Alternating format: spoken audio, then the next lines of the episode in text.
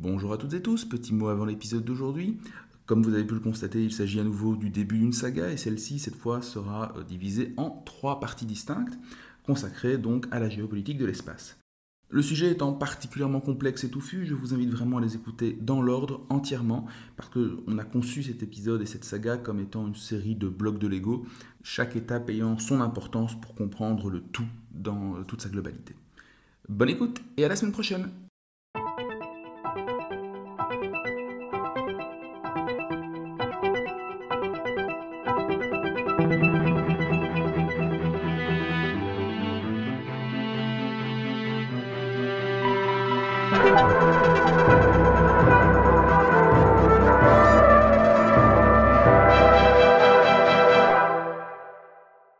Bonjour à toutes et tous et bienvenue dans ce nouvel épisode de 20 minutes pour comprendre, le podcast qui vous aide à comprendre l'actualité internationale. Je suis Simon Desplanques. Je suis Vincent Gabriel. Et aujourd'hui, nous avons le plaisir de recevoir Alain Deneuve, chercheur à l'Institut Royal Supérieur de Défense et spécialiste du spatial. Alain, bonjour. Bonjour. Alors justement, ton sujet a été euh, abondamment couvert euh, finalement ces dernières semaines, notamment à l'occasion bah, du crash de la sonde Luna 25 euh, russe, concomitante à une tentative un peu plus réussie de l'Inde, mais nous y reviendrons. et aussi, le spatial a fait son grand retour, un peu de manière surprenante, à l'occasion de la sortie de la biographie d'Elon Musk, biographie où on apprend notamment qu'il a suspendu le système Starlink à un moment où l'Ukraine s'apprêtait potentiellement à frapper la flotte russe à Sébastopol au début des hostilités en 2022. L'espace est donc, on le voit, un enjeu majeur aujourd'hui et les questions qu'il suscite, tout comme le cadre du débat lui-même, ont beaucoup évolué depuis les débuts de la conquête spatiale. Mais j'aimerais bien, avant d'entrer dans, le vif du sujet, qu'on pose les bases et qu'on commence par une question de définition. Euh, c'est quoi l'espace? De quoi on parle exactement quand on parle de géopolitique du spatial? Alors, l'espace, eh bien, c'est une zone a priori qui euh, se situe à au-delà de 100 km euh, d'altitude. C'est en tout cas euh, ce, qui est convenu aujourd'hui d'une manière générale. Cela correspond à la ligne, ligne de Karman. C'est la subdivision qu'il y a entre ce que l'on appelle la haute atmosphère et l'espace au-delà de 100 km, euh, on est dans l'espace et c'est la zone à partir de laquelle, a priori, euh, des objets peuvent être placés euh, en orbite et s'inscrire voilà, dans, des systèmes de, rotation terrestre. Il y a des différences qui peuvent exister selon les pays, par exemple au niveau de la NASA.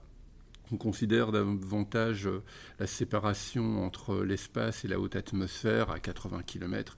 Mais en général, ce sont, euh, ce sont bien évidemment euh, des détails. Il faut retenir d'une manière globale la, limite de 100 km d'altitude. Est-ce qu'elle correspond à une réalité physique ou c'est plus ou moins arbitraire? Non, c'est purement arbitraire parce qu'en fait, ce qui sépare la haute atmosphère de l'espace n'est pas, pas quelque chose d'hermétique, c'est plutôt un, continuum. Mais il fallait, euh, pour des raisons aussi euh, d'ordre juridique, euh, pour déterminer effectivement jusqu'à quelle altitude se situe l'espace aérien ou peut-être calculer l'espace aérien, il fallait effectivement déterminer une limite. Oui, car euh, on, peut rappeler pour nos éditeurs que donc l'air au-dessus des États jusqu'à une certaine distance appartient toujours à ces États, et donc l'espace pour l'instant n'appartient à personne. Voilà, tout à fait. L'espace n'appartient à personne, c'est euh, un bien commun. C'est ce que voilà, c'est ce qu'on appelle un common good euh, selon les, les, traités. Et c'est peut-être ça aujourd'hui qui est remis en cause, mais on en discutera, j'imagine. Alors justement, euh, l'espace, en quoi est-il important Quand on pense espace, on pense généralement bah, à la conquête spatiale, à l'enjeu de prestige qu'il y avait entre euh, l'Union soviétique d'un côté, les États-Unis de l'autre. Mais concrètement, en quoi est-ce important au-delà de cette question de, prestige? En quoi, d'un point de vue géopolitique, contrôler l'espace est important? Qu'est-ce que ça permet? Alors, l'espace devient ou a toujours été finalement un enjeu stratégique, mais il l'est d'autant plus aujourd'hui que toutes nos activités, euh, quelles qu'elles soient, qu'il s'agisse d'activités civiles, d'activités commerciales, militaires, tout dépend aujourd'hui du spatial. On, utilise des moyens spatiaux euh, en permanence.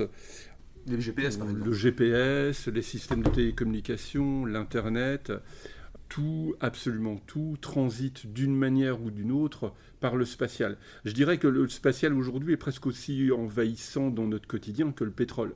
Donc euh, il faut aujourd'hui effectivement sécuriser le spatial et tous les acteurs spatiaux développent des stratégies, euh, des politiques destinées à sécuriser autant que possible le spatial, c'est-à-dire euh, les satellites, euh, mais aussi euh, les segments sols qu'il y a sur Terre, parce qu'il ne faut pas les oublier non plus.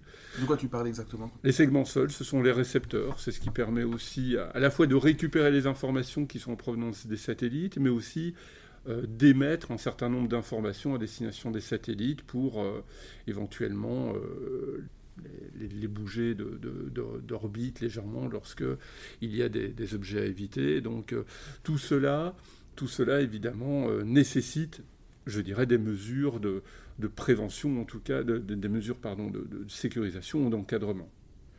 Vous venez de décrire l'importance géopolitique de cet espace, mais vous avez aussi dit qu'il s'agissait d'un common good, donc d'un bien mhm. commun, mais les biens communs n'existent pas tels quels, les États ont envie de se les approprier.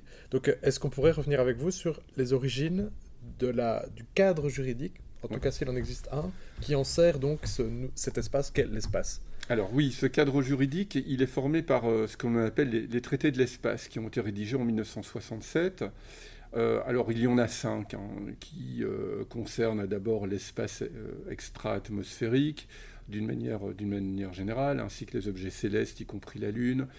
Il y a aussi toute une série de mesures en matière de, sauvetage, des, de, sauvetage des astronautes. Il y a euh, euh, voilà, toute une série de mesures techniques qui accompagnent, les, euh, le, qui je dirais, l'exploitation qui est faite et l'exploration qui est faite de, l'espace. Ces traités, ils ont été signés euh, donc, ils ont été rédigés en 1967, en plein milieu de la guerre froide.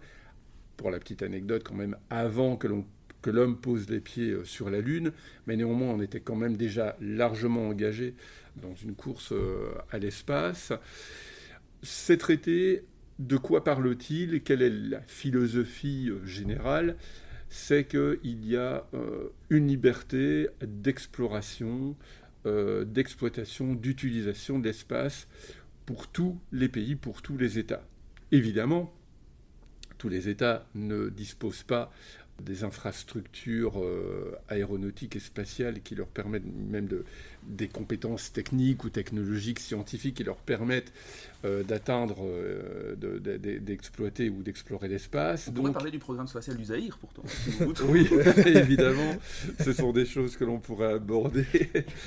Mais disons que on va peut-être se concentrer sur les acteurs qui, pour l'instant, euh, ont été majeurs dans, ce domaine, à savoir bah, voilà, les États-Unis et, l'Union soviétique, euh, qui ont été rejoints plus tard, évidemment, par, euh, d'autres acteurs, la France, la Chine, etc.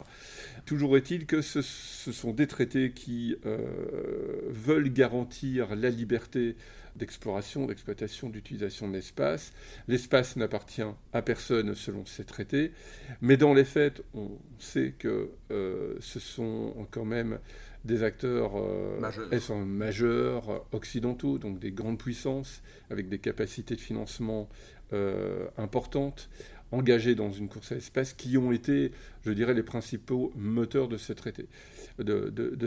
Et aujourd'hui, ces traités sont remis en cause parce que justement, le paysage euh, qui était celui euh, de la guerre froide des années 60 est radicalement différent de celui qui existe aujourd'hui. Même si certains tentent de trouver des rapprochements, il y a quand même pas mal de pas mal d'éléments qui distinguent ces, deux, euh, je dirais, ces, deux périodes. Mais comment expliquer que dans un contexte de rivalité, quand même, effectivement, les années 60, après la crise de Cuba, c'est la détente, etc., mais malgré tout, il y a une rivalité euh, profonde entre, entre les deux blocs. Comment expliquer qu'on arrive à la mise en place d'un régime a priori aussi euh, libéral au sens relation internationale du terme, mais aussi euh, qui, consacre l'espace comme un bien commun avec la liberté d'exploration, etc.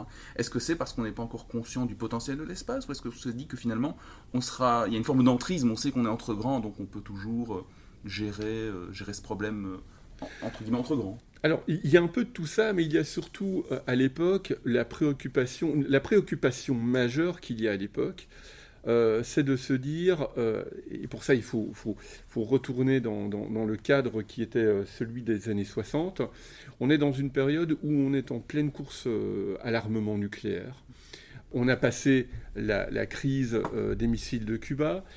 L'humanité, les, superpuissances de, l'époque, les États-Unis et l'Union soviétique, se sont rendus compte effectivement qu'il fallait assurer une certaine stabilité dans le cadre de, cette dissuasion nucléaire. Et pour assurer cette stabilité, il fallait aussi s'assurer de disposer de moyens spatiaux sécurisés et de faire en sorte que les capacités spatiales qui étaient, parce que l'espace est né de la dissuasion nucléaire, c'est parce qu'il y avait la dissuasion nucléaire qu'on a eu besoin de capacités spatiales, notamment en matière d'observation, en matière de détection aussi des tirs de missiles. Euh, rappelons le crash du, du de Gary Power 160 montre qu'effectivement la reconnaissance aérienne a ses limites. Effectivement. Et donc, pour assurer la sécurité de ces capacités spatiales et faire en sorte que ces capacités spatiales rentrent au service de la dissuasion nucléaire, en sachant que la dissuasion nucléaire, ben, je veux dire, entraîne euh, évidemment euh, avec elle l'ensemble de la stabilité et de la sécurité de la planète l'ensemble des États ont accepté de se mettre autour de la table pour rédiger un certain nombre de principes généraux dans le domaine spatial et faire en sorte que on garantisse la sécurité des capacités spatiales, c'est-à-dire qu'on ne fasse pas tout et n'importe quoi, que la course aux armements n'aille pas jusqu'à placer des armements sur les orbites crainte qu'on retrouve par exemple au début du film L'étoffe des héros, hein, donc euh, film sorti en 83, mhm. où euh, lorsque les Américains apprennent que les Soviétiques ont mis une sonde en orbite, leur premier réflexe c'est de se dire il va y avoir des missiles atomiques qui vont nous pleuvoir euh, comme des pierres du haut d'un pont, etc.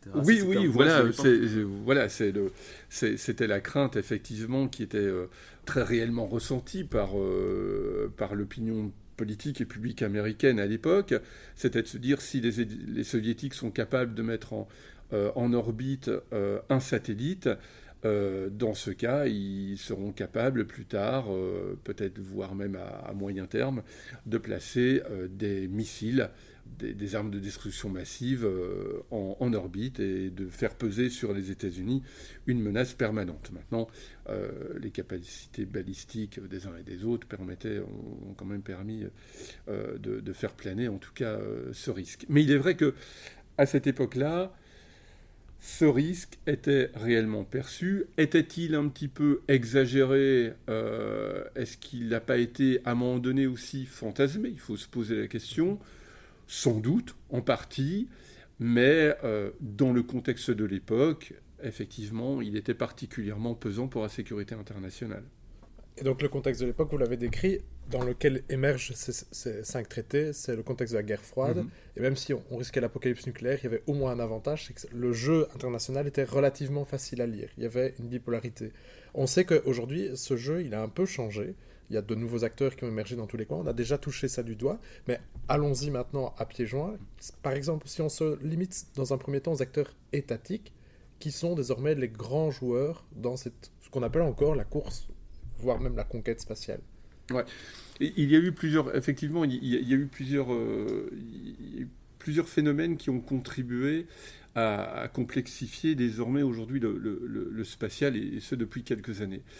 Euh, le premier, c'est tout d'abord bah, finalement les connaissances scientifiques et technologiques qui ont permis aux, puissances pionnières euh, d'atteindre euh, les, orbites. Euh, bon, voilà, c'est c'est quelque chose qui s'est étendu, qui s'est, je veux dire, qui est s'est partagé avec d'autres États. D'autres acteurs sont arrivés.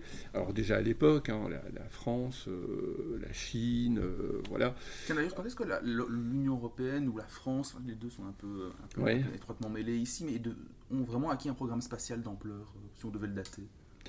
C'est à partir de voilà des années 70, euh, notamment pour la France. Je veux dire, c'est lorsque la, France a réalisé qu'elle était tributaire euh, de l'aval euh, américain pour placer ses satellites.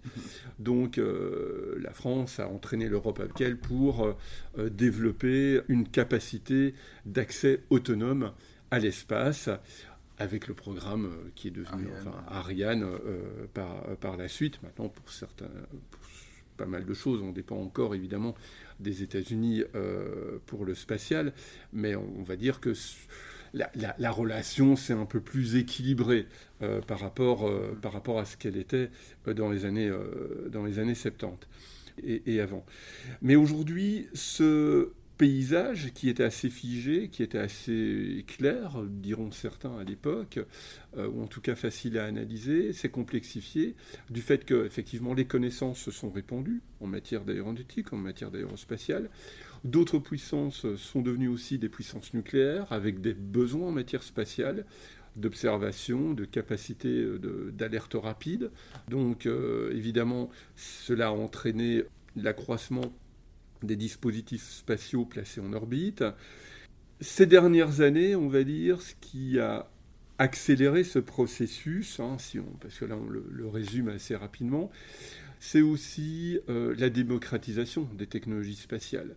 Euh, l'impression 3D, euh, les, je dirais les, le, tout, tout, ce qui concerne le marché des composants et des sous-composants, qui, euh, qui, euh, qui intègre de vastes pans de nos technologies et qui donc bon voilà. Tout ça a participé à un abaissement du prix à la fois je dirais des satellites et un abaissement progressif du prix évidemment des lancements puisque si on fait des satellites plus petits, plus réduits pour réaliser des missions euh, assez similaires. Alors, il faut encore faire un distinguo au niveau des, missions qui sont euh, confiées aux satellites, parce que tous les satellites ne peuvent pas faire évidemment toutes les missions.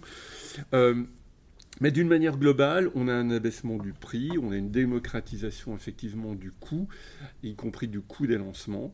Ce qui a permis à pas mal de, à, plusieurs puissances, de ce qu'on appelle voilà, les puissances émergentes dans le domaine spatial, de de s'imposer aussi et de dire qu'elles aussi ont le droit d'accéder à l'espace et d'occuper des orbites et d'occuper des fréquences. À cela s'ajoute encore autre chose. Il y a eu une prolifération des clients, c'est-à-dire sans être des puissances spatiales ou des acteurs spatiaux, beaucoup d'États euh, ont euh, voulu, euh, tout légitimement, disposer effectivement de services spatiaux et ont commandé voilà, des, satellites, de commander des services ou des, lancements euh, auprès des puissances spatiales existantes, ce qui fait que ça a participé aussi à l'encombrement, en tout cas l'accroissement de la population euh, de satellites autour, autour de la Terre. Est-ce qu'on a une idée du nombre de satellites en orbite actuellement et peut-être une distinction entre les satellites plutôt privés, entre guillemets télécommunications, et les satellites à usage plutôt militaire? Ce qui est intéressant, c'est de voir un peu le nombre de satellites qui ont été lancés depuis effectivement Sputnik. On est à peu près un peu plus de 15 000. Euh, et il faut compter qu'il y en a à peu près euh, 10 000 euh, qui, sont, euh, qui, qui, ont, qui, qui, sont encore dans. Qui, composent cette population. de satellites. Alors évidemment, quand on parle de, de satellites, il faut bien savoir qu'on parle de satellites à la fois en orbite basse, euh, qui sont particulièrement nombreux, notamment pour les, missions militaires. On a des satellites euh, géostationnaires. Euh, bon, voilà.